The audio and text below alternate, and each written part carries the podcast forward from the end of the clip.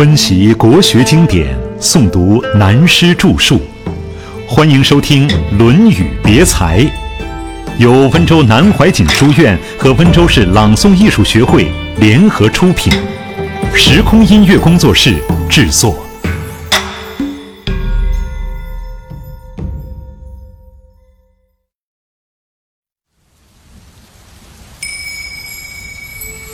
拍灶君的马屁。王孙贾问曰：“与其媚于傲，宁媚于躁，何谓也？”子曰：“不然。获罪于天，无所导也。”王孙贾是魏国的大夫，孔子在魏国很多年，卫灵公对他非常好，但卫灵公又偏宠有名的美人男子。卫灵公实在很想启用孔子，魏国的权臣王孙贾有一天就对孔子说出“与其媚于傲，宁媚于躁”的问题。这也是中国古代宗教思想中很有趣的历史性问题。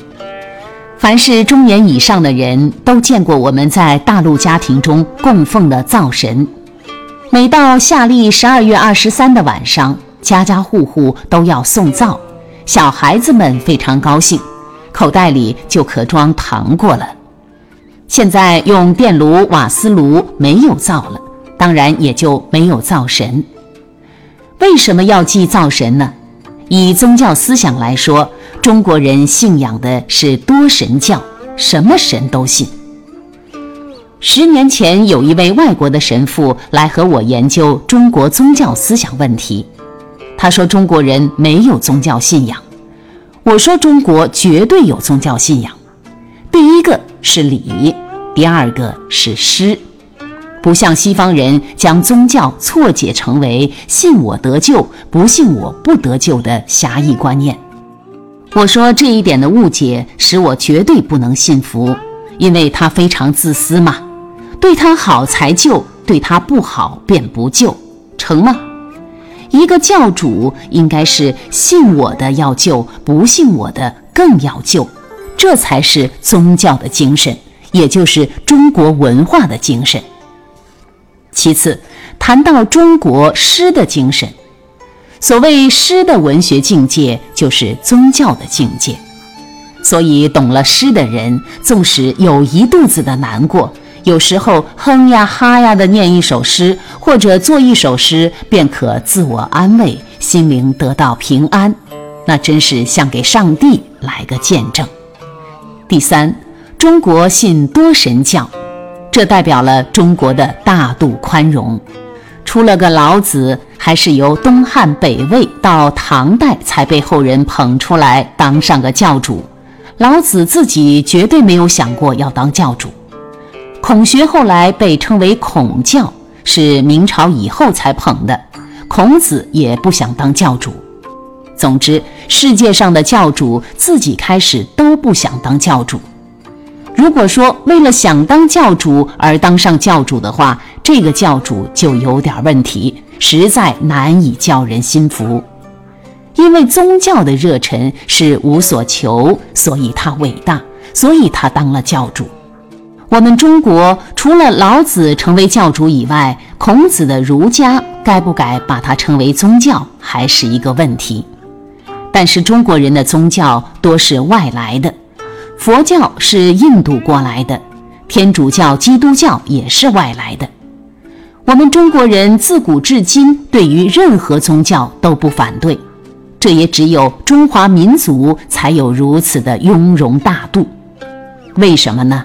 有如待客，只要来的是好人，都请上座，泡好茶，一律以礼相待，诚恳的欢迎。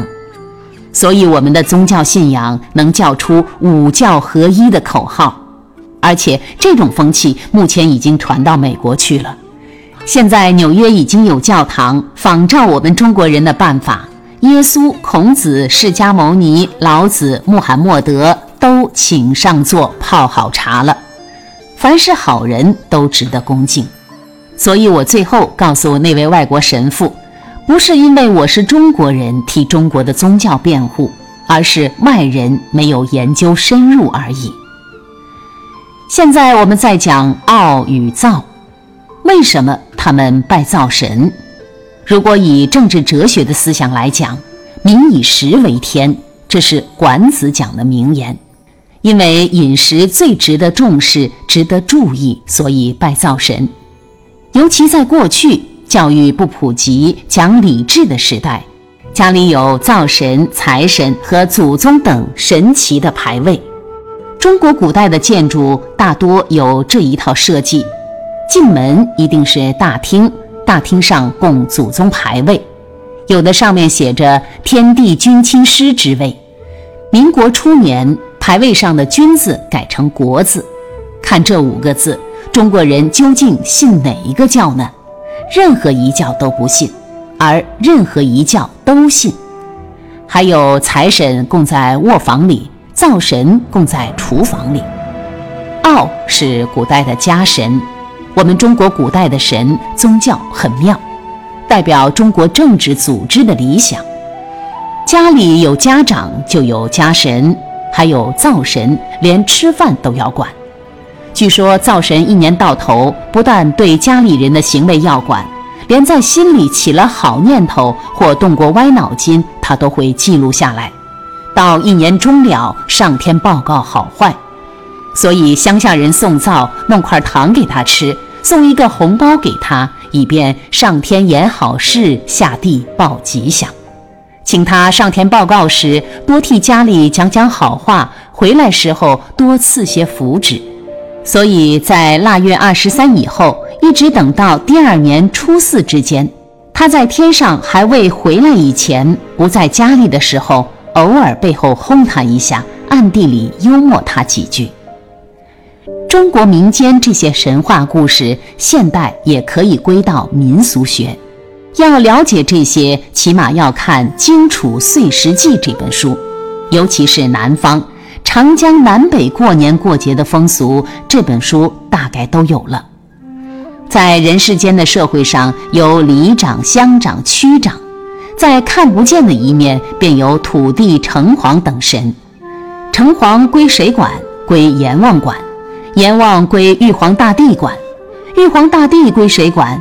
玉皇大帝的妈妈瑶池圣母，由此看来，世界上的宗教最高都是女神。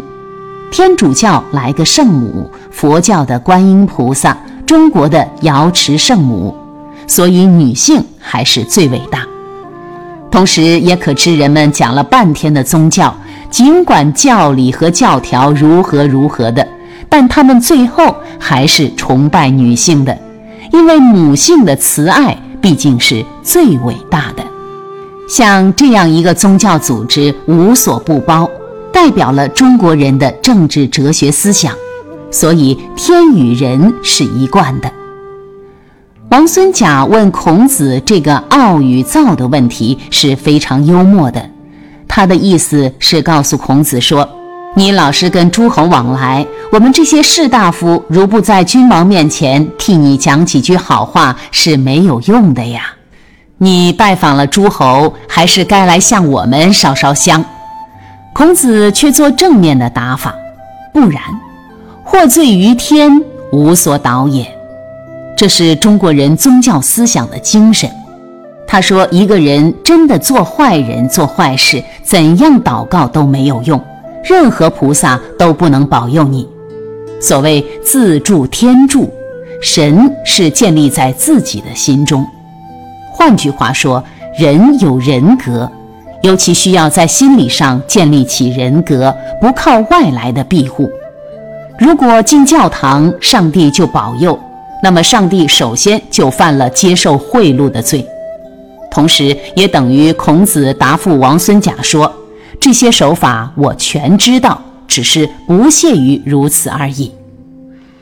从上面的话也可知道，由周代开始的文化和孔子的教化始终走人文文化的路线。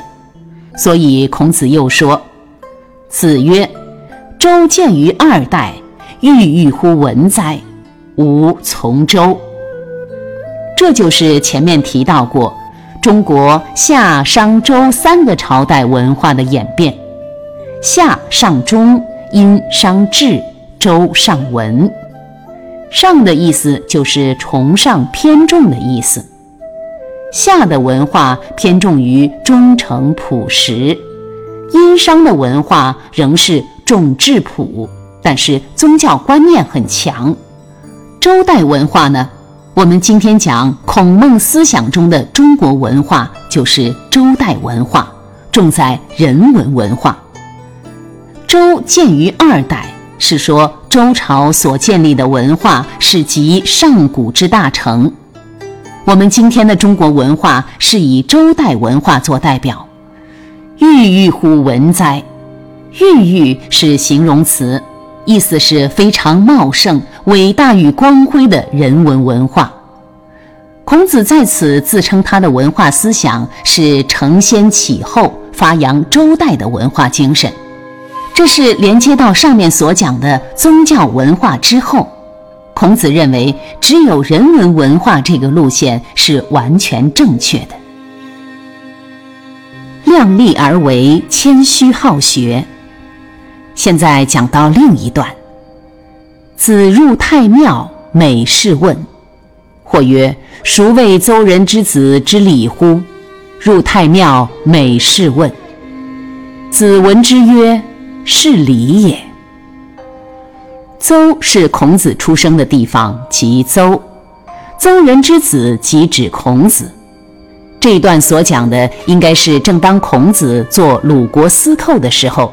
司法行政部长兼行政院副院长，参与了代表国家、代表王室的宗庙大典。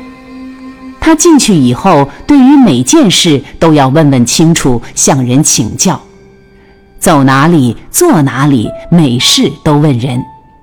于是有人笑他说：“一般人乱捧，都说孔子这个人了不起，处处懂礼。”可是这个邹地老进了太庙，什么都不懂，事事都向人请教。